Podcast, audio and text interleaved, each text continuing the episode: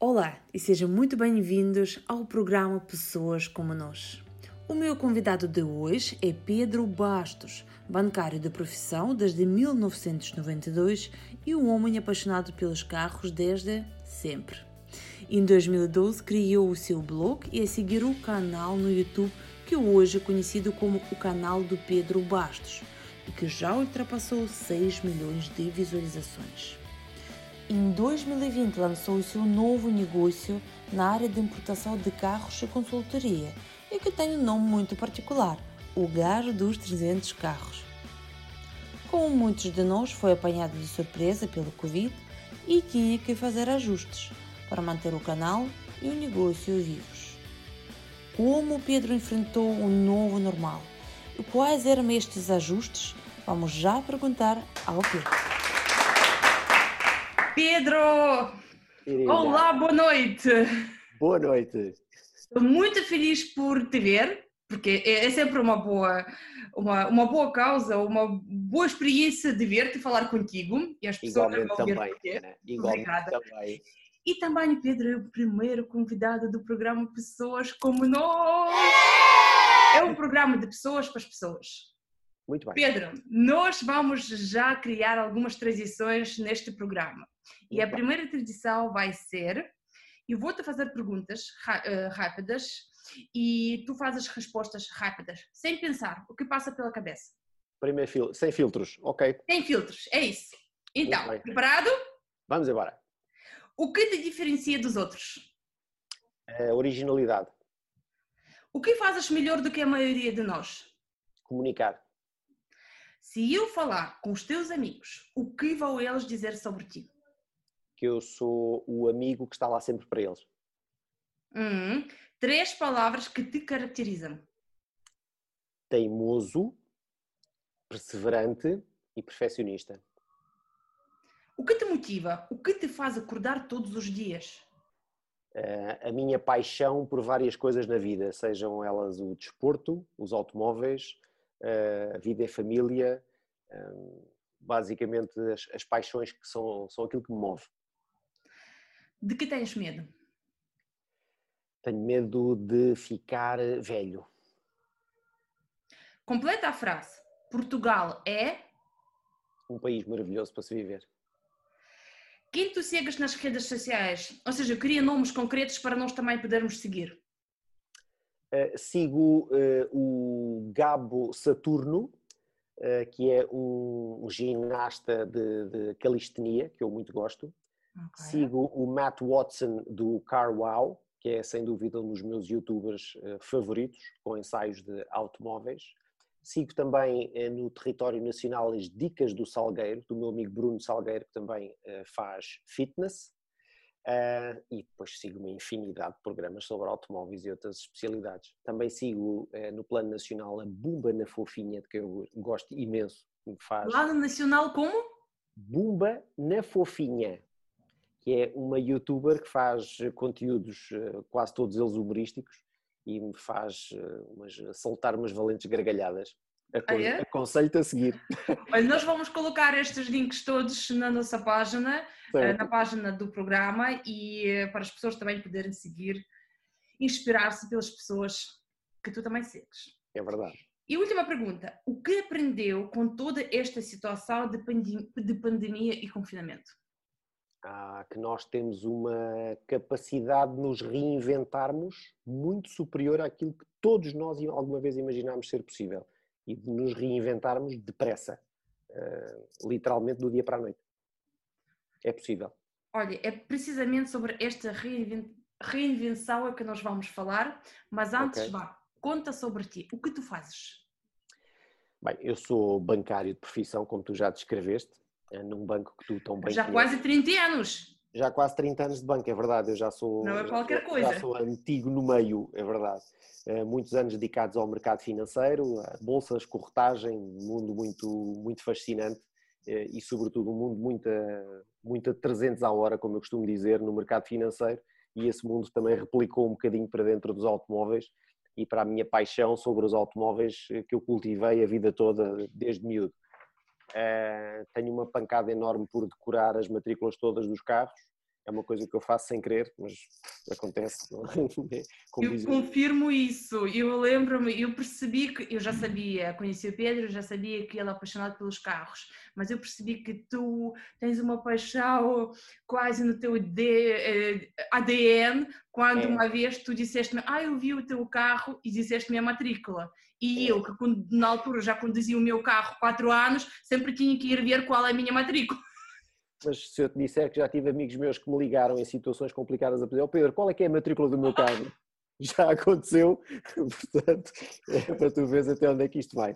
Mas efetivamente a paixão pelos automóveis é, levou-me a levar eh, a ir na direção da, da escrita. Comecei por escrever, ter um blog que eu criei, alguns em 2012, eh, mas depois achei que a escrita era pouco e comecei a fazer vídeos. E na altura não se fazia vídeos amadores sobre automóveis em Portugal eu gostava muito dos conteúdos automóveis que eu via a nível internacional e eu achei, bem, por que não tentar fazer uma coisa parecida com isto?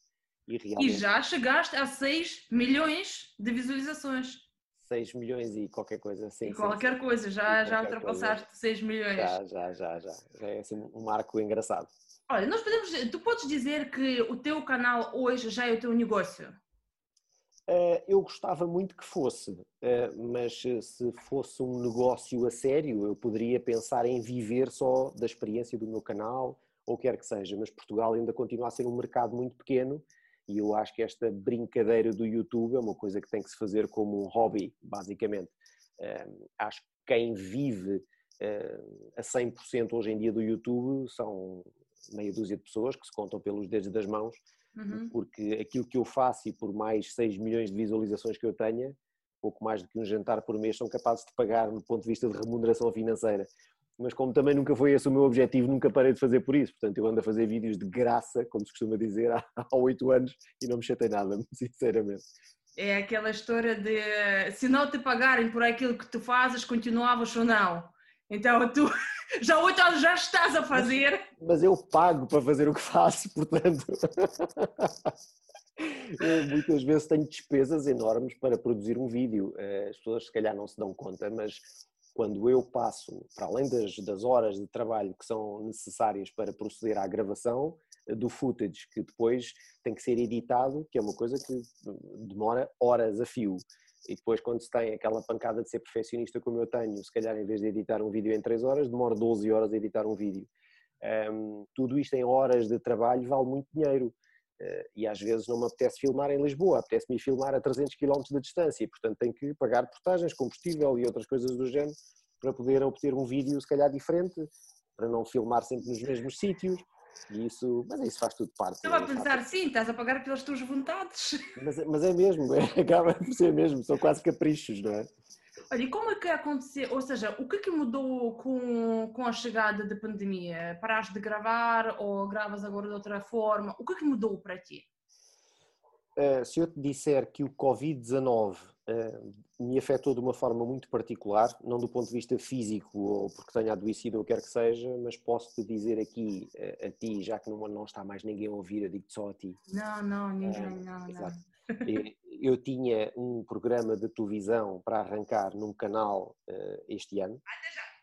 Uh, e nós tínhamos uh, feito um episódio zero, era um episódio, seria uma série lifestyle masculino, que é uma coisa que não existe.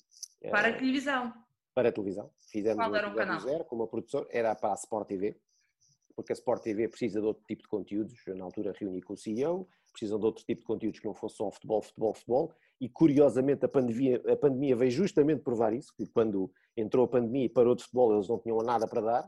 Um, e tinha calhado particularmente bem. Tivemos luz verde para avançar com o programa para estrear alguns no final de maio e dia 15 de março estávamos todos fechados em casa. Eh, e, e, portanto, o programa acabou por não avançar. Eh, e, portanto, o Covid a mim retirou-me eh, o, o, pináculo da, da, da, minha evolução enquanto youtuber ou produtor de conteúdos multimédia, que era ter um programa na televisão. Mas eu queria apanhar este momento, quando tu percebeste que o programa não arranca e eu, eu estou a ver-te perfeitamente na televisão, ou estou a assumir que já era um dos teus objetivos já há algum tempo. Sim. Já estava tudo, já, o programa zero já está. E agora vem algo que tu nem sequer consegues controlar. O que tu sentiste?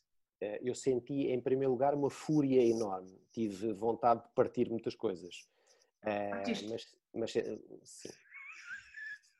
Mas, Ninguém está a ouvir, não, não, não, não. Ainda bem, ainda bem, porque senão depois ficam a pensar que eu sou violento. Uh, mas não, senti uma frustração muito grande, porque não sei se tu conheces a expressão portuguesa do morrer na praia.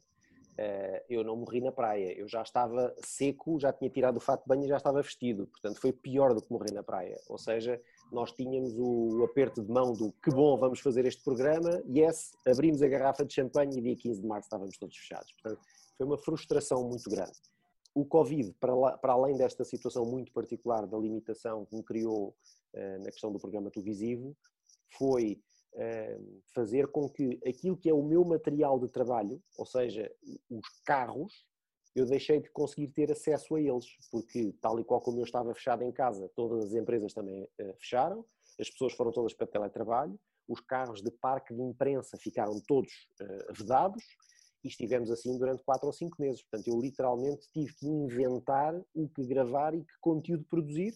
Produzi muitos conteúdos no sofá da minha sala, reeditei vídeos antigos, uh, fiz outro tipo de coisas, comecei a virar mais para outros temas que não carros, para poder realmente ter conteúdo para continuar a alimentar uma comunidade, porque uma coisa que eu descobri na questão do YouTube é a partir do momento em que tu começas a ter uma cadência de produção de vídeos e a habituar as pessoas a estar ali aos domingos às sete e meia, eu, eu tive seis anos ininterruptamente a, a, publicar um vídeo aos domingos às 19h30.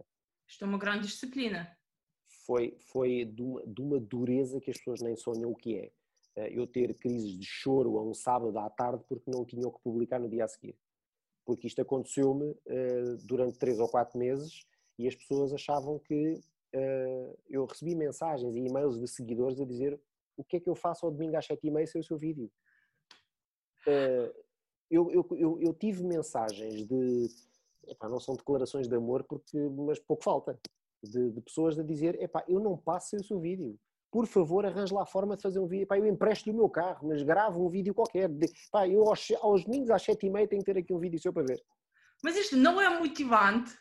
É, é para lá de motivante e muito frustrante também, porque quando tu estás fechado em casa, sem poder sair, e, e, sabes que estão centenas de carros ao teu dispor que estão parados por causa desta questão uh, do bicharoco que anda no ar, não é? Que já bem, já bem me tinha mandado um programa de televisão para o caixote de lixo e agora não me deixava sequer fazer rigorosamente nada, porque eu fiz vídeos com hotéis, fiz vídeos com lifestyle, com restaurantes, com, uh, sobre roupa, e tudo isso estava parado. Portanto, eu não podia ir a um restaurante, não podia ir a um hotel, eu não podia sair de casa, não é? E, portanto, foi um desafio muito grande ter que inventar o que produzir e o que, e o que poder filmar. E tu agora olhas para trás e hum, conseguiste? Eu consegui remediar, acho que remediei muito bem, uh, pelo menos ninguém se queixou, uh, e mesmo durante todo este período da pandemia uh, tive um incremento de subscritores no canal, portanto o canal nunca parou de crescer uhum. e realmente foi, foi quase que uma coincidência enorme eu escolher lançar o meu negócio, lá iremos, uh, algures em 2020, e, e, as minhas primeiras encomendas de automóveis para vender chegaram e ficaram paradas instantaneamente. Portanto, eu, eu, eu recebi carros da Alemanha, matriculei e ficaram três meses parados na minha garagem. Muito difícil, porque trata-se de um negócio de importação, eh, assessoria e consultoria automóvel para quem pretende importar um, um automóvel do estrangeiro. Eu montei eh, uma, uma, máquina, uma máquina de importação, um esquema que funciona de forma completamente transparente e é bastante rápido e eficiente. Tenho parceiros luso-alemães que vivem diretamente em território alemão e, portanto, tenho contacto direto e local com as pessoas lá eh, de confiança com quem posso tratar da importação dos automóveis eu basicamente ajudo as pessoas no processo de importação em que a pessoa me diz eu quero comprar carro X, eu trato de todo o processo e basicamente o carro chega a Portugal, trato da inspeção, da documentação, matricular o carro português e entrega o carro e a pessoa desde o primeiro dia sabe exatamente quanto é que vai ser o custo total do carro no fim. É o chamado preço-chave na mão. E isto é mais barato do que comprar eh, o mesmo carro em Portugal? Em muitas situações compensa, ok? Não é todo, não é, não é transversal, não, não é todos os carros são mais baratos na Alemanha do que em Portugal. Uh, eh, um, ehm, existe uma propensão para ter carros mais baratos do ponto de vista fiscal, trazendo-os da Alemanha para cá, mas certas e determinadas tipologias de cilindrada, de motor, de poluição, é um trabalho de, de pesquisa que se faz. porque tens duas vantagens em comprar um carro na Alemanha. Uma, consegues alguns carros mais baratos e a segunda é que consegues carros que cá não há. Uh, cá, ah. Carros que cá são raros e que há pouco, na Alemanha tens uma oferta muito grande e tu basicamente no mercado, o site que eu sigo de carros usados tem 14 milhões de carros à venda em todo o território alemão e portanto tu só não escolhes o carro que queres, cinzento, com estofos verdes, com rodas amarelas, se não quiseres. É, é, é um cozinhar a salada mesmo ao teu gosto e trazes o carro exatamente que queres. E como é que deste a volta a, a, a esse problema neste negócio? Uh, não houve muito a fazer, para ser sincero. Simplesmente porque o mercado de vendas também caiu imenso em Portugal, porque as pessoas ficaram com receio de comprar, numa altura em que as pessoas entraram em layoff, em que muitas uhum. pessoas ficaram com receio de ser despedidos houve muita retração na compra do mercado. Aliás, o mercado automóvel nos primeiros seis meses deste ano tinha caído qualquer coisa como 50%, eh, o mercado de vendas. Mas, efetivamente, como também o meu negócio é uma coisa de, enfim, de parca dimensão, eh, eu eh, tenho sobretudo encomendas, ou seja, são pessoas que querem comprar, sei lá, um Mercedes não sei o que na Alemanha, e eu digo, olha, o preço que eu lhe consigo para este carro na Alemanha com tudo pago é X e eu cobro uma comissão pelo serviço de tratar desse processo e de entregar o carro à pessoa. Para além disso, também faço o meu negócio de risco, que é eu compro os carros, eu legalizo-os e eu vendo-os em Portugal. Eh, e foi esse negócio que teve realmente a maior estagnação, porque dois dos automóveis que eu decidi comprar em fevereiro, em março estavam parados na garagem e lá estiveram durante três meses. E, portanto, foram três meses de tempo que eu eh, foi um timing feito. Não, fantástico, eu estou a pensar que é um timing perfeito, é 2020, logo em fevereiro, quando estamos todo, tudo quase a começar e a acabar ao mesmo tempo. Certo, e, certo, certo, e sem qualquer aviso que foi isto vai ser assim. Basicamente, sim, e lá está, isso diz, é o aviso foi zero, não é? Quando nós, vê tu, quer dizer, este, este exemplo que eu acabei de dar, 26 de fevereiro temos um approval de um canal de televisão para dizer bora lá e 15 de março estamos todos fechados em casa. Portanto, quer dizer, não, não houve aqui tempos de preparação, nem tempos de pausa para pensar melhor. Não, não, é, acabou, já, fecha, vamos embora. Sabes, hum, esta foi, esta foi uma das razões porque que eu pensei nesse programa, hum, porque tu tiveste que reinventar, tu tiveste negócios parados, tu tiveste uh, com raiva e tiveste, estiveste a partir as coisas. E, sabes, há com certeza há mais pessoas assim. Há mais pessoas assim que perdem o emprego ou, ou, continuam com um emprego, mas, por exemplo, não como tu, mas depois não têm esse projeto que queriam, queriam fazer. E a essência desta conversa que queria ter é: ok, isto acontece, tem impacto, mas o que, é que nós podemos aprender com isso e como nós podemos remediar as coisas? Sim, sim, sim. sim. Eu... Então, tu aprendeste que, que, sim, nós conseguimos reinventar, mas as pessoas que estão a passar pelo mesmo, há alguma, alguma mensagem que tu queres dizer?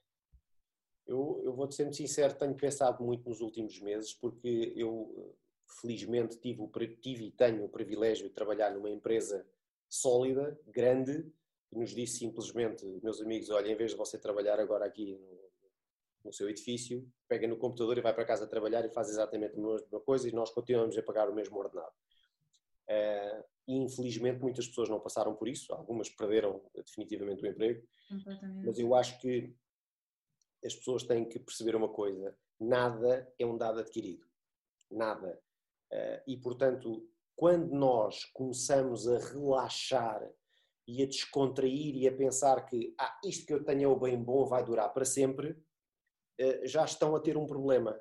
Porque se eu pensasse no meu dia a dia que o meu rico emprego e o meu bom ordenado eram garantidos para sempre, eu não me dava ao trabalho de levantar às 5 e meia da manhã um domingo para ir gravar um carro para o meio de uma serra, por muito que eu gosto de automóveis.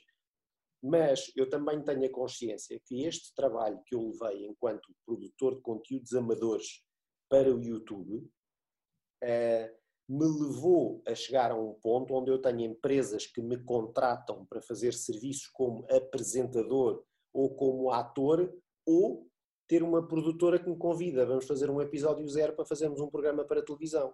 Portanto, eu, eu neste momento podia estar numa situação em que perante a ideia de ter um programa de televisão, eu tivesse que ser levado a escolher continuar a trabalhar num banco ou fazer televisão, fazer ser ator ou ser bancário.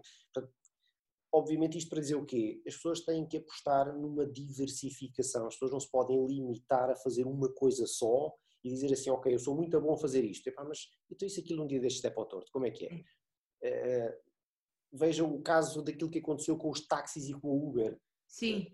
Os, os taxistas estavam todos montados no seu, uh, no seu status quo, uhum. estava tudo muito bem, de repente entram três ou quatro plataformas digitais pelo país dentro, revolucionaram o serviço todo e eu, ah, epá, então, mas o que é isto agora? Não, não, isto o Uber vai ser tudo proibido, não pode ser, não pode ser. Não vai. Não é? Hello! Yeah. Portanto, eu acho que a mensagem que eu gostava de poder passar é essa, é não deem o dado por, por adquirido, não considerem que aquilo que têm hoje vai ser assim para sempre, porque tal como vimos, eh, podemos estar em casa, podemos estar a trabalhar e fechar negócios no dia 25 de Fevereiro e 10 dias depois o mundo mudou de tal forma que eh, perdemos o emprego, ficámos em layoff, deixámos de ter luz em casa.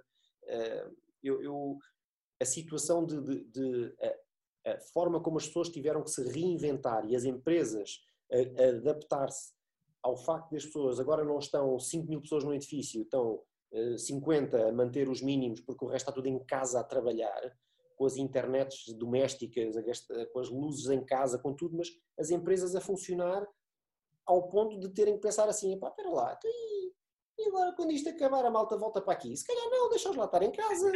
Eu vou pagar uma renda num escritório de 5 mil metros quadrados para quê? Então, mas eles estão tão bem em casa. Não, não, não, não. Deixa-se lá estar sossegadinhos. Isto eu já ouvi de muitos CEOs de empresas até agora. Pessoas que estão a planear fazer reestruturações profundas no seguimento desta, desta mudança de, de, de forma de estar na vida. Porque isto mexeu com as nossas vidas assim. assim. De um dia para o outro. E sabes, e, e, muita coisa que antigamente era, ai não, isso não se faz, agora faz-se facilmente. Por exemplo, reuniões, era sempre fazer presencial, depois era um problema marcar uma reunião, porque a gente não dá. Agora, online, posso fazer reuniões cada 30 minutos. É, é verdade. Aliás, as pessoas, eu acho que as ferramentas como a que nós estamos a utilizar agora, para eh, pessoas com atividade comercial que perdiam muitas vezes dias inteiros para ter duas reuniões. Eh, eu trabalhava, eu vou-te dar um exemplo muito concreto, no banco onde eu trabalho, eh, a dada altura, aqui há três ou quatro anos atrás, eu tive que fazer um roadshow pelo país todo para eh, explicar nas redes e nas direções comerciais uma nova aplicação de trading de mercados financeiros que o banco tinha estreado. Eu perdi um ano da minha vida a correr as direções comerciais todas de norte a sul do país, a mostrar, olha, funciona assim, fazem isto, lá hoje em dia, quer dizer, eu nem tinha que ter saído de casa, não é? E tinha feito exatamente o mesmo trabalho, e em vez de ter demorado um ano, se calhar demorava um mês. Mas... Eh, e imagina quanto que a empresa poupava nas tuas deslocações. Como é que hoje em dia, como é que hoje em dia um, um, gestor de um banco ou um diretor de um balcão pode dizer ao seu diretor comercial: Oh, oh doutor, olha, eu preciso ir ali à guarda ter uma reunião com um cliente, são só aqui a 100 km. E ele diz: oh, vais, pagas tua gasolina e a portagem, porque se podes ter aqui sentado à mesa, vais lá de carro fazer o quê? Comer um almoço? Não, não podes lá ir, o restaurante está fechado. Só se aproveitar eh, a passagem, eh, a viagem para gravar algo para os carros, é. para o teu canal. Eu fiz isso, mais do que uma vez. Ah, ninguém está a ouvir e esperávamos que ninguém não, não, não. Eu, vou, eu, vou dizer, eu vou te dizer isto eu cheguei, a, na, durante a viagem, de, na deslocação que eu tinha para pontos do país, com os carros que eu levava, que normalmente eram carros alugados, eu aproveitava e filmava o carro enquanto ia na viagem. Eu tenho vídeos no meu canal que se chamam o vídeo do alugado, o ensaio ao alugado. Sabes, isto, isto foi o teu ensaio para não fazer tudo, só, só, só isso. Se já estou a fazer uma viagem, eu faço também isso. Sempre. É, é tal coisa, já, já, que estou aqui a desmanchar o frango, porque é que eu não faço uma salada? Ah, já que estou a fazer salada, porque é que eu não faço também um bocadinho de arroz? É um bocadinho assim. Pois é, acho que é uma das, na verdade, grandes lições que muitos de nós tivemos, e, e eu digo isso porque tenho os amigos que trabalham, têm emprego e trabalham por conta de outrem, e depois uh, não querem, nem nunca, não, não querem fazer nada, por exemplo, por ela, por conta própria, porque dizem, não, mas aqui é seguro Tipo, aqui tenho ordenado, garantido, e tu como que te consegues arriscar e tens que sempre procurar clientes? Olha, mas depois isto, nem, nem isso garantido, mas aquilo também não é garantido. Yeah, yeah. Estar no escritório e ter ordenado também não é garantido. Yeah. Isso é que eu, temos que apostar na diversificação e, sobretudo, termos a mente aberta para fazermos outras coisas. Eu, uh, há cerca de três anos atrás, mudei de funções dentro do Banco de Trabalho, faço uma coisa completamente diferente do que fiz durante 25 anos, numa altura em que eu achava que não saberia fazer mais nada. Mas quando o desafio me foi colocado e assumi essas funções, eis não quando afinal chega à conclusão que até sei fazer outras coisas bem feitas, não é? Não. Afinal não sabia fazer só aquilo.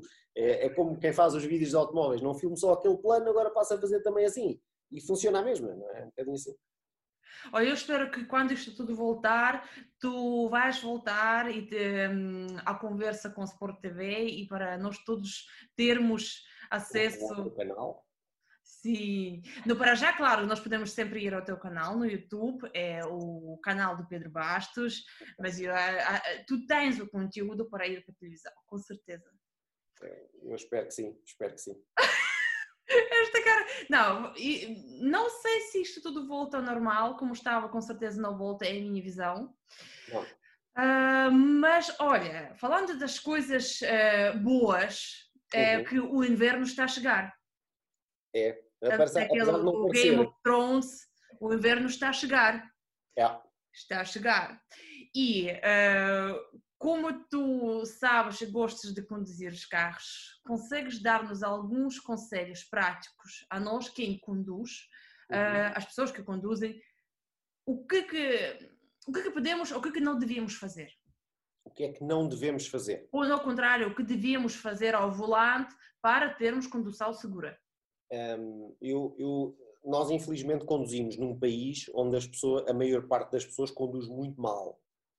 Quando, Olha, quando não sei, eu só conduzi em Portugal, por isso não tenho com que comparar. As pessoas conduzem eh, muito mal, muito mal do ponto de vista de que não fazem aquilo que é essencial num país como o nosso, que é uma condução defensiva. Então, o que é que é? As pessoas devem, eh, eu nunca mais me esqueço das palavras do meu paizinho, quando eu tirei a carta me disse assim, filho, uma coisa que tu tens que ter presente é que tu tens que ter 300 olhos.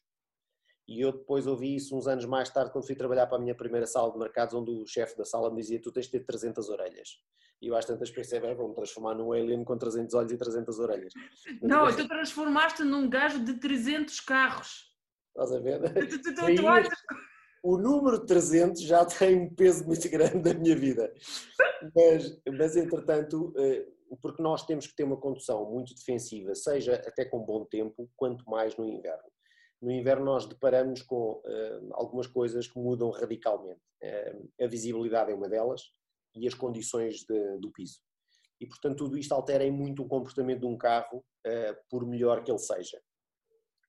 há uma coisa que eu acho que é fundamental conduzir, seja no inverno ou até mesmo noutras alturas com bom tempo, é fazermos ver bem. Nós temos que ser vistos rapidamente e portanto choca-me quando eu vejo debaixo de chuva ou ao entardecer ou com uma luz fraca e as pessoas seguirem de luzes apagadas. É uma coisa que me faz urticária. Eu dá-me vontade de sair do carro e abanar o carro da pessoa e dizer acenda as luzes, por favor, acenda as luzes.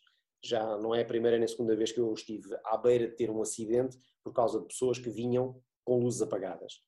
Outra coisa muito importante é tudo aquilo que se faz de condução em piso seco tem que se aumentar para o dobro em, em piso molhado. Sejam eles a suavidade da condução, a forma como se vira ao volante, a forma como se trava, como se reacelera, a forma como nós mudamos de direção. E, sobretudo, temos que fazer tudo com uma distância de segurança muito maior. Uh, e as pessoas, infelizmente, quando, quando se costuma, às vezes, às vezes vejo nas notícias e diz, ah, não sei o quê, o acidente foi por causa da chuva. Não, o acidente não. não. foi por causa da chuva. O acidente foi por causa da pessoa que ia a conduzir que não adaptou a condução à chuva. Uh, e, portanto, verificar sempre muito bem a pressão dos pneus, verificar o estado dos pneus, verificar o estado das escovas do limpa-para-brisas, porque de nada vale ter umas coisinhas que fazem assim se elas não limpam a água que está no vidro. Deve-se trocar essas escovas normalmente em setembro ou outubro, a seguir ao verão, porque as, as escovas... anos! Sim, eu vou-te explicar porquê. Porque as escovas são feitas de borracha e a borracha com o sol e com o calor endurece. e ao endurecer pode gretar e ao gretar não limpa a água do vidro. Portanto, eu mudo as minhas escovas todos os anos, mas eu também sou maluco e decoro as matrículas dos carros. E outra coisa que nós devemos ter muito bem presente é que o ar-condicionado não serve só para arrefecer as pessoas no verão. O ar-condicionado serve para funcionar sempre durante o inverno, porque é a forma de garantirmos que temos o carro sempre desembaciado, uh, apesar de estar a chover lá fora. Qual a temperatura Eu, meus ar-condicionados ando sempre com eles a 22 graus, seja verão, 22? seja Sim, está sempre ligado nos 22 graus, porque no inverno se tiverem 10 graus cá fora, 22 dentro do carro está ótimo. No verão se tiverem 30 graus cá fora e 22 dentro do carro está ótimo mesmo. Eu, eu, normalmente, Olha, eu, só mexo na, eu só mexo na temperatura do meu ar-condicionado se eu tive o carro ao sol durante 4 horas e chego ao carro e tenho que pôr aquilo tudo no mínimo. De resto é que nem mexo. Está sempre em modo automático nos 22 graus e deixa estar. Ah, sério, eu tenho que experimentar isso, porque eu tenho, acho que normalmente 18 graus. 18 graus, mas tu és de Novosibirsk, portanto é normal. 18 graus para ti é quase verão. Olha, tu estavas a contar e estavas a dizer que, eu, eh, que em Portugal conduzem mal. Eu pensei, tu se calhar não conduziste na Rússia. Eu, eu também não conduzi na Rússia e Novosibirsk, mas tirei carta lá, mas não conduzi, eh, pronto, conduzi quando estava a tirar a carta mas isto já foi muitos anos atrás. E lembro-me na minha última, não, não, eh, ou antes disso, penúltima viagem a Novosibirsk, eu chamei táxi para ir ao aeroporto.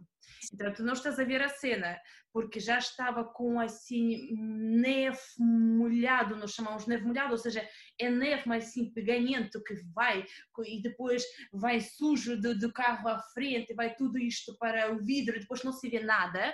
Os carros não têm ar-condicionado, ou se têm, ele não é usado, é por algumas razões de poupança. Então, com isto tudo, o senhor está a conduzir e eu estava no banco ao lado, estava com medo porque eu não estava a ver nada. Então, ele quando começou a limpar, ele percebeu que não há água na para-brisas para limpar aquela coisa toda. Então, o que o homem inventou? Ele, numa paragem de hum, semáforo, Sim. ele tinha uma garrafinha de água e ele saía, colocava, não é sair, ele tirava a mão, assim, colocava no vidro e limpava. Sim. Limpava com para-brisas. Então, olha, sabes, em Portugal ainda, ainda não está tudo tão mal.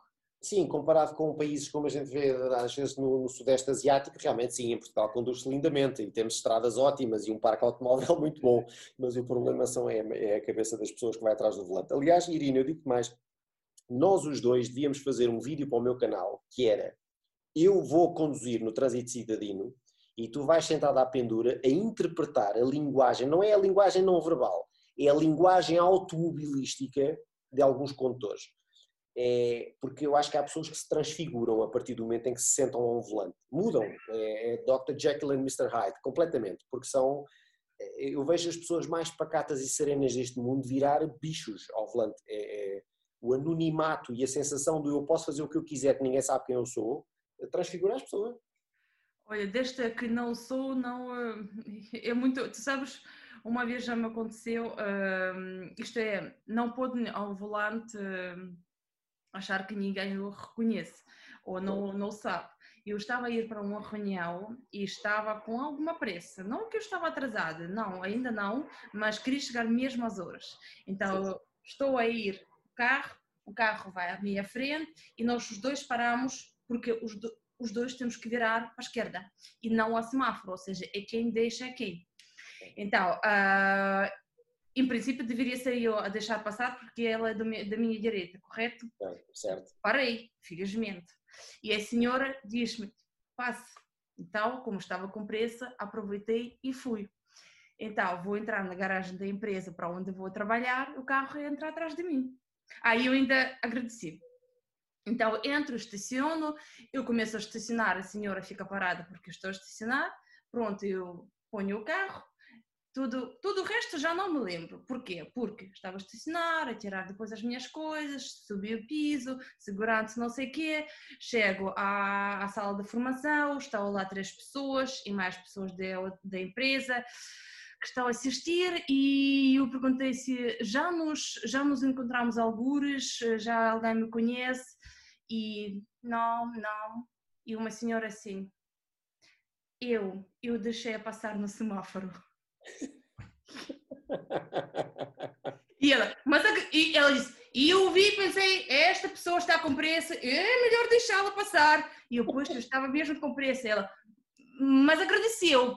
E eu, uh, menos mal, menos mal. Se a coisa tivesse corrido menos bem, e tu em vez de agradeceres uh, tivesse dito outra coisa qualquer à senhora e no momento a seguir ela sentava-se à tua frente, não é? Imagina, ela não me deixava passar e eu transformando naquele bicho de que tu estavas a falar no carro ia-lhe mostrar algumas coisas Ias-lhe ensinar a falar russo.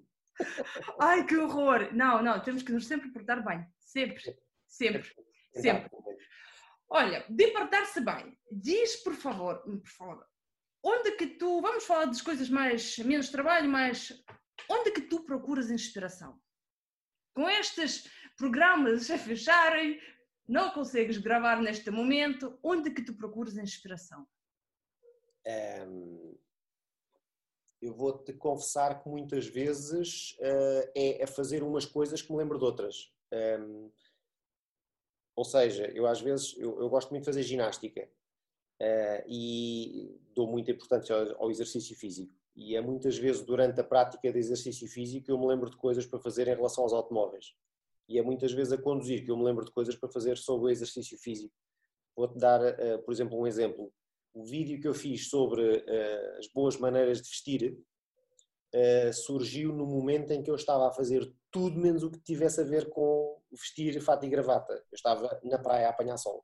Eu vou dizer que este vídeo é hilariante. Uh, nós vamos deixar novamente este link na página na página, eu vou depois partilhar e este é, é o vídeo que todos devem ver, especialmente os senhores, porque o vídeo é para os senhores. É e todas as dúvidas sobre o comprimento de gravata, da cor dos sapatos e o que fazer, sim. todas as respostas estão naquele vídeo.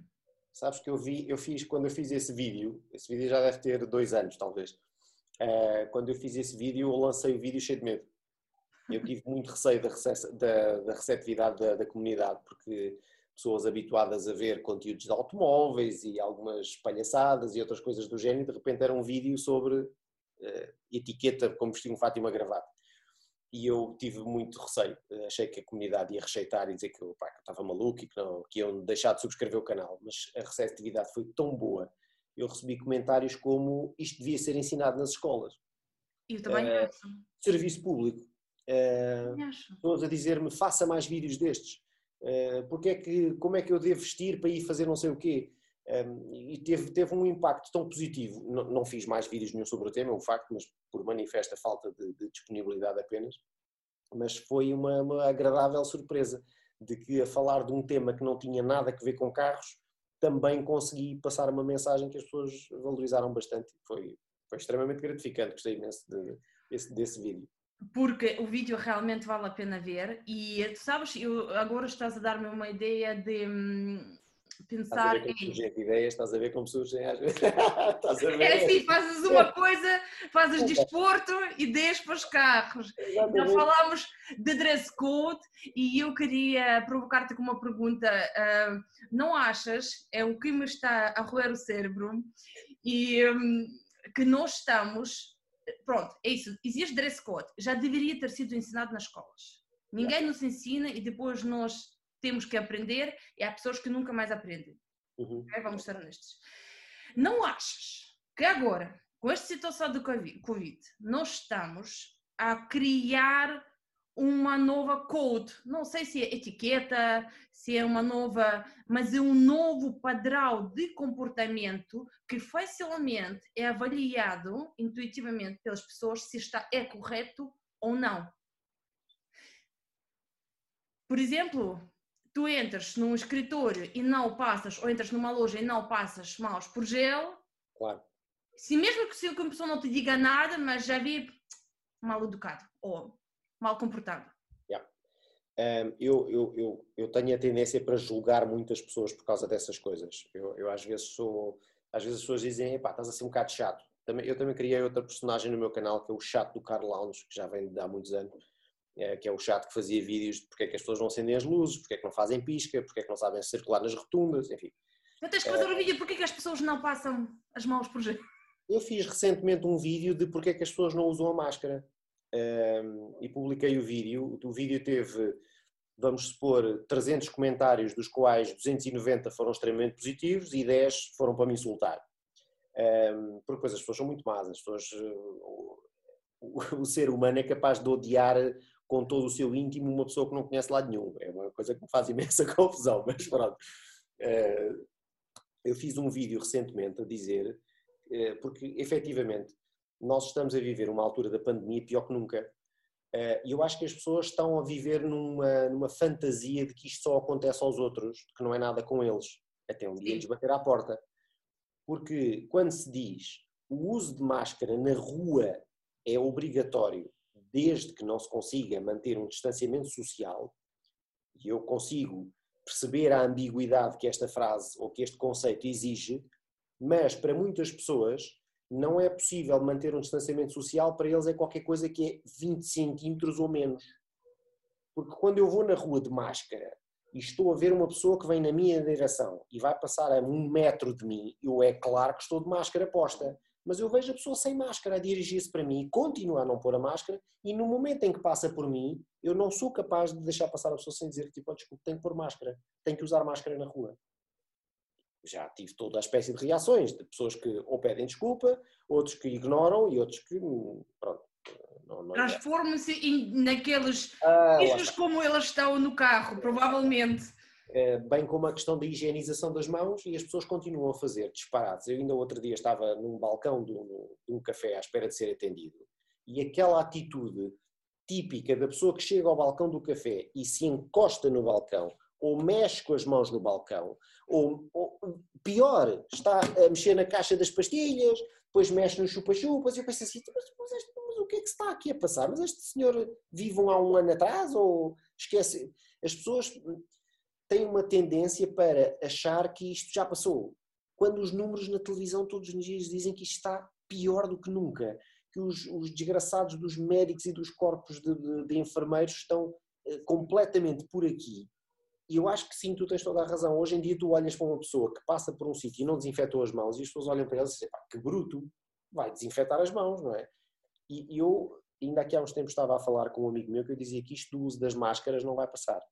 Eu acho que mesmo quando estivermos todos vacinados, em alturas de gripe, inverno e outras coisas do género, as pessoas deviam continuar a usar máscara. Olha, tu sabes, eu acho não é que eh, não é isso. Eu acho que as pessoas vão continuar a usar as máscaras, mas não é porque vão por obrigação ou porque vão dizer, olha, agora estamos a entrar no, na altura de gripe. Eu estou a ver isto mais que há pessoas que mesmo depois de, não sei, algum milagre acontecer e voltamos ao normal, Uhum. Vão continuar porque, just in case.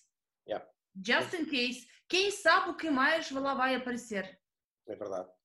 Porque da forma que apareceu o Covid-19, a seguir pode aparecer um Covid-45 uhum. e nós não, não sabemos e pode vir 30 vezes pior que o outro, não é? Porque este ainda temos uma taxa de mortalidade relativamente baixa, mas eh, quer dizer, de repente pode aparecer uma porcaria. Mas temos, os números de ontem na televisão não enganam, tivemos 91 mortos, quer dizer, num país do tamanho do nosso, é muita gente, não é? É muita gente e as pessoas continuam a circular na rua com máscara no queixo, ou com máscara aqui, ou com máscara no cotovelo, e eu penso assim, mas, mas ponham a máscara na cara, qual é que é a dificuldade? Eu também não gosto de andar de máscara, caramba, aquilo é uma chatice, não é? Se bem que a minha mulher já me disse, olha, isto no inverno vai dar jeito, porque pelo menos até tapa aqui e faz, não, não temos frio na cara, não é? E efetivamente. Mas mil dias tem isso que na Rússia deve dar muito jeito esta máscara.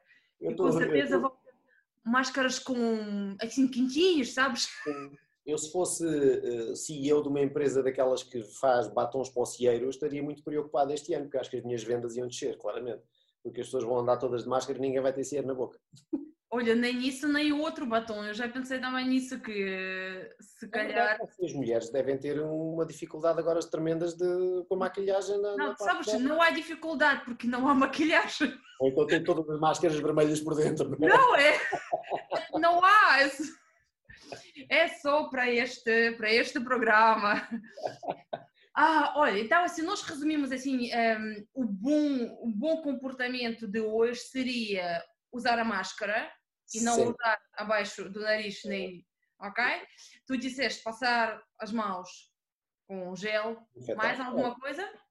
Que é assim, eu, eu, diria que o, o distanciamento, uh, distanciamento, é fundamental, é fundamental. E o distanciamento a vários níveis, não é só estar a dois metros do parceiro do lado, é evitarmos ajuntamentos. Uh, eu estou, hum, estou cheio de saudades de ir para um restaurante com um grupo de amigos, uh, mas não vou, não vou porque eu acho que é um comportamento de risco.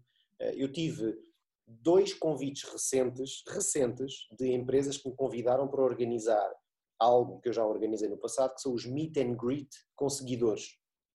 Ou seja, eh, há uma empresa que me cede um espaço, estão lá uns carros, as pessoas ensaiam os carros e juntam-se 100 ou 120 pessoas num espaço, o Pedro Bastos conta umas histórias e tal, e toda a gente está cheia de graça, não sei o que, mas ah, com todas as condições de segurança, as pessoas desinfetam todas as mãos e usam todos máscara. E depois a gente disse, não, não faz sentido nesta fase estar a juntar 100 pessoas num espaço fechado. Não faz sentido. Ou estarmos todos a dar o cotovelo uns aos outros. Vamos aguardar isto para uma altura em que estejamos todos mais à vontade. Num espaço preferencialmente até ao ar livre. E esperar, não é? Porque acho que há certos comportamentos e nós temos visto este país com situações bastante caricatas de, por um lado, proíbe-se um funeral com mais de 20 pessoas, uh, que não podem chorar os seus mortos, mas depois pode-se ir para um comício com 5 mil pessoas, está tudo bem. Yeah. É, é, é, um bocadinho. Não foi é, é criticado, sim, por todo lado. É verdade, é verdade. Ok, máscaras, gel, distanciamento. Daqui a nada já vamos parecer António Costa a falar. É verdade. É verdade. Antes de passarmos para esta fase, um, uh, eh, nós começámos a falar de onde tu procuras inspiração. Com certeza eu percebo que são os carros por aqui. Eu vi os teus últimos vídeos com Maserati. Como é conduzir Maserati? É, muito, é, é, é assim um sorriso daqui até aqui. É assim. Ai, nem todos têm sorte. E também percebi, ouvi que tu fazes desporto, mas também vi que não é desporto muito tradicional. Não é ginásio, não é tênis, tipo eu. Uh, conta, o que é que tu fazes? Eu faço, eu, eu faço ginástica. Uh, eu fiz ginásio durante muitos anos mas fartei-me do ginásio, porque obviamente também já não tenho propriamente 25 anos e portanto não posso aspirar a ser como o Arnold Schwarzenegger um dia. Um, e eu toda a vida gostei de fazer ginástica, e ginástica entenda-se por pinos e argolas e estar de cabeça para baixo e pendurar-me em coisas e não sei o quê. E eu acho que nunca é tarde para começar. E recentemente fiz uma parceria com um ex-atleta olímpico uh, e combinei com ele uh, ensinar-me o básico de algumas coisas que eu gostaria de aperfeiçoar na minha vida, e então tenho feito treinos bissemanais uh, no Ginásio Clube Português, com treinos que são de um nível de exigência física que realmente qualquer treino de ginásio ao pé daquilo é peanut. Uh, e é, é um desafio muito grande, mas sobretudo para aqui. é um desafio físico, obviamente, não é? Porque não, é, não são exercícios fáceis, mas é um exercício de, para pessoas vá lá com uma certa idade, como é o meu caso, hum. não, não poder pensar ou não dever pensar, ah, eu já não consigo porque eu não tenho idade para isso. E é, mais uma das é mais uma das necessidades que nós temos de continuar a reinventarmos-nos e pensar que não estamos tão limitados quanto estaríamos a pensar, porque muitas vezes somos capazes de fazer coisas eh, muito muito mais difíceis e muito mais exigentes do que seríamos capazes tal e qual como de um dia passar de uma, de uma mesa de um escritório para o meio de uma montanha a filmar com drones e carros e outras coisas do género, ou simplesmente pegar no escritório e mudar o escritório para casa e conseguimos readaptar e afinal corre tudo bem. E, é portanto, a tua eu... forma de treinar esta forma de adaptação? Sim, sim, sim, foi. Uh, para já tive que pelo facto de ter deixado de ir para os ginásios, porque os ginásios eh, não ofereciam condições de segurança e distanciamento que me, que me motivassem ou que me deixassem seguro, esta forma de treinar também implica que tenho uh, um, um, quase que um personal trainer comigo num ginásio gigante onde estamos só os dois. E, portanto, uh, ele está de máscara, eu não estou, porque obviamente de máscara morreria ao final de 5 minutos, sem oxigênio, mas uh, é, é uma forma também mais segura de treinar, num horário diferenciado, eh, mas pronto, pois é fascinante eu ali desgraçado com 48 anos a tentar fazer um pino e depois chega lá um miúdo com 12 anos e faz aquilo só com uma mão e ainda se fica a rir para mim, é muito engraçado. Ah, vamos ver o que, é que ele vai fazer quando tiver. É, também já pensei muitas vezes nisso, quando tiver a minha idade a gente conversa. É isso. Um, o que, é que eu queria ainda perguntar-te é uh, qual foi o livro que te impressionou ou que tu estás a reler de vez em quando? Dá-nos alguns títulos se, se tens. Olha, há um, há um, livro que eu gostei muito, não é, não é bem um livro literatura típica, mas é um livro que eu achei muitíssimo interessante e que me fascinou desde os tempos de rapaz, que é um, um livro que se chama Toys for Boys. E o Toys for Boys fala de barcos, eh, barco, eh, carros, relógios, um, Gentleman Habits e outras coisas do género. Foi um dos livros que eu gostei muito de ler. Um, dos livros que, que, me marcou até hoje foi o ensaio sobre a cegueira, do José Saramago. Apesar de ter visto o filme uh, um ano antes, fiquei, achei o filme é, é, pesado, é um filme psicologicamente bastante forte e não resisti se não, se não ler o livro em seguida, que obviamente torna toda a história ainda mais mais profunda. Uh, e depois um livro muito básico que eu acho que toda a gente deve ter lido até hoje, mas que eu achei imensa graça, que é Os Homens são de Marte e as Mulheres são de Vênus.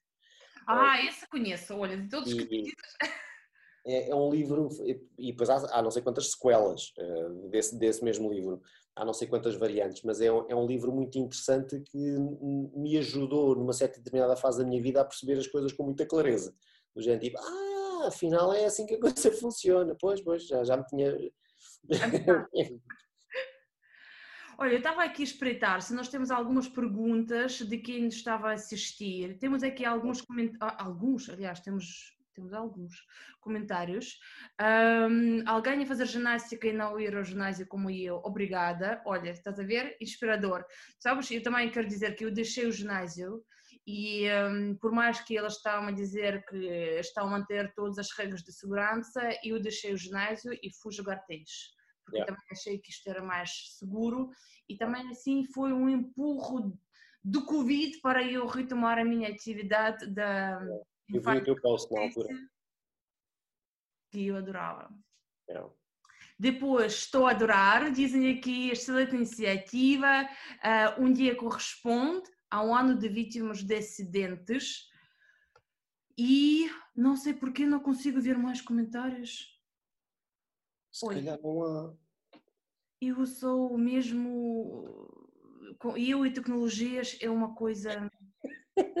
não, não é funciona. Tipo eu e carros. Tu, quando é. a falar dos cilindros e não sei o que, eu estava a pensar de que é que ele está a falar? Eu sei a cor, a cor dos bancos, mas sim, consigo trocar o blue líquido, aquele azul. O AdBlue.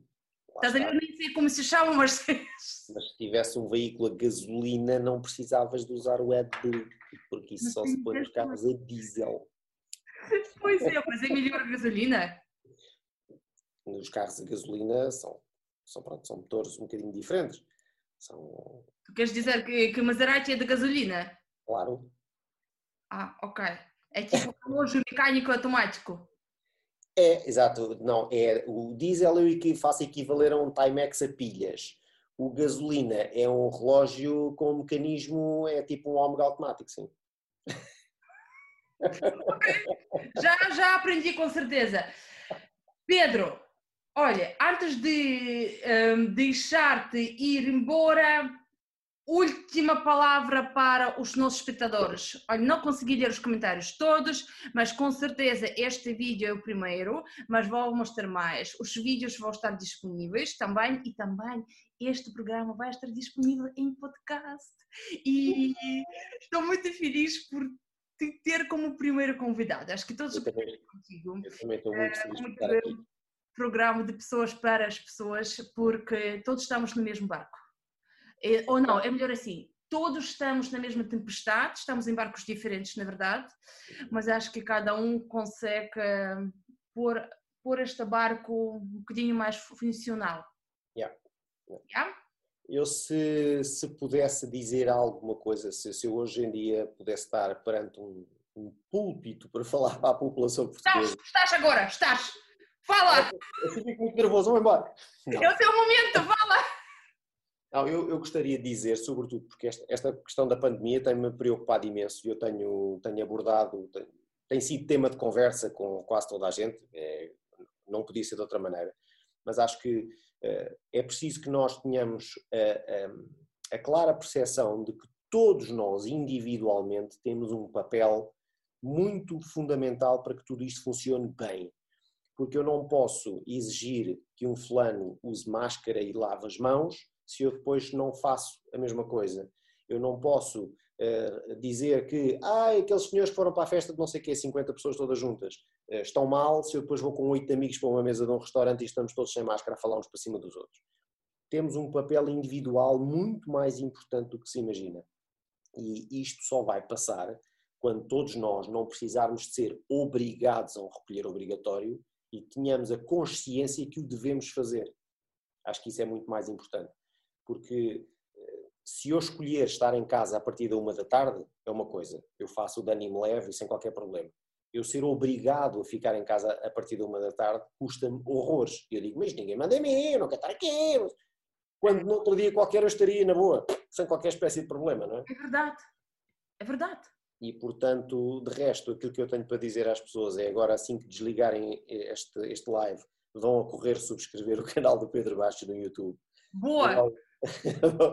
E sigam o Instagram e o Facebook, e o LinkedIn e o site, o canal do pedrobastos.pt.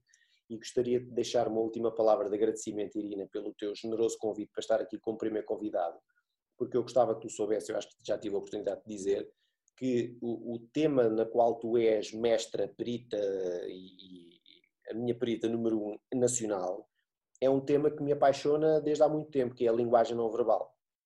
Eu comecei por ler o meu primeiro livro de linguagem não verbal, daquele famoso uh, Joe, Joe, Joe, Navarro, não, como é que ah, é? Joe Navarro, tu começaste Joe Navarro, okay. do What Everybody's Saying, não é? What everybody... Tenho aqui este livro, tenho. Aí, pronto. Foi o primeiro livro que eu li, eu fiquei apaixonado pelo tema e então absorvo tipo esponja. Eu, uh, os temas que me, que me apaixonam, eu gosto muito de os ler, porque eu absorvo tipo esponja a mesma coisa que me acontece com o conhecimento automóvel. Se eu disser que eu cada vez que vou filmar um vídeo com um carro, todo o discurso que eu gravo é de improviso e na véspera eu apenas decorei os dados técnicos do carro um, aquilo depois sai muito melhor, não é? É tal e qual como falar do tema da. Eu gosto muito de ver quando tu vais à televisão fazer as tuas interpretações do discurso do, do Biden e do Trump e não sei o quê, e eu às vezes estou aqui em casa no sofá e dizer, ah, ela viu, olha, também tinha percebido, é pá, é espetacular, fico todo contente. Olha, ainda ontem, ainda ontem, isso, pá, não quero tomar muito mais tempo, mas ainda ontem, estávamos aqui na televisão e tu vais de ir ver a, a diretora do CEF, é interrogada por causa deste tema chocante de um, de, um, de um, ucraniano que foi morto no aeroporto depois de uma sessão de tortura, não. E há uma altura em que lhe perguntam qualquer coisa, ao que ela responde assim. E agora diz-me tu a tua interpretação. A, a pergunta é uma pergunta fraturante e ela responde assim: não. Yeah. E eu disse assim: ah, estás a mentir! Quando a cabeça faz assim, não é para dizer que não. Yeah. Ou seja, ela quis dizer sim senhora concorda ou sim senhora tem consciência disso, mas não. Não, não. Yeah, eu lembro-me outros casos destas. Um, claro que eu para dizer alguma coisa deveria ver o vídeo e ver o, antes de mais o padrão natural dela, comportamental Sim. natural, mas logo aqui é incongruência e é algo que é o red flag, é algo que, ok, temos que ver o que, que se passa aqui, porque é porque ela levou a responder assim. Certo, certo, certo. E eu aprendi imenso contigo nas sessões que tu fizeste de formação no banco e, e acho que aquilo que tu fazes é, é, é ajudar-nos a conseguir ler as pessoas sem, sem conseguir perceber outras coisas para além daquilo que nos estão a dizer. E isso tem-me ajudado imenso, quer na minha vida profissional, quer na minha vida pessoal. E mais uma vez não posso deixar de agradecer imenso a oportunidade de estar aqui contigo. Feliz, feliz, feliz, porque assim foi um encontro bom para os dois lados.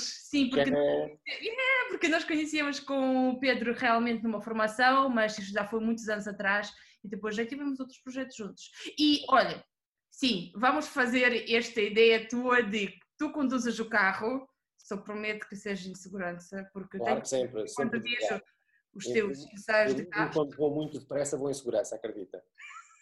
E, e pronto, e vamos ver a comunicação. Ponto. Comunicação, verbal e não verbal, nas estradas. É verdade, é verdade. Mas ficar tá? fascinada. Sim, senhora. Olha, continuação de boa semana. Muito obrigada, Obrigado. Pedro Bastos. Obrigado a todos Obrigada. também. Tchau, tchau. Tchau, Irina. Obrigado mais uma vez.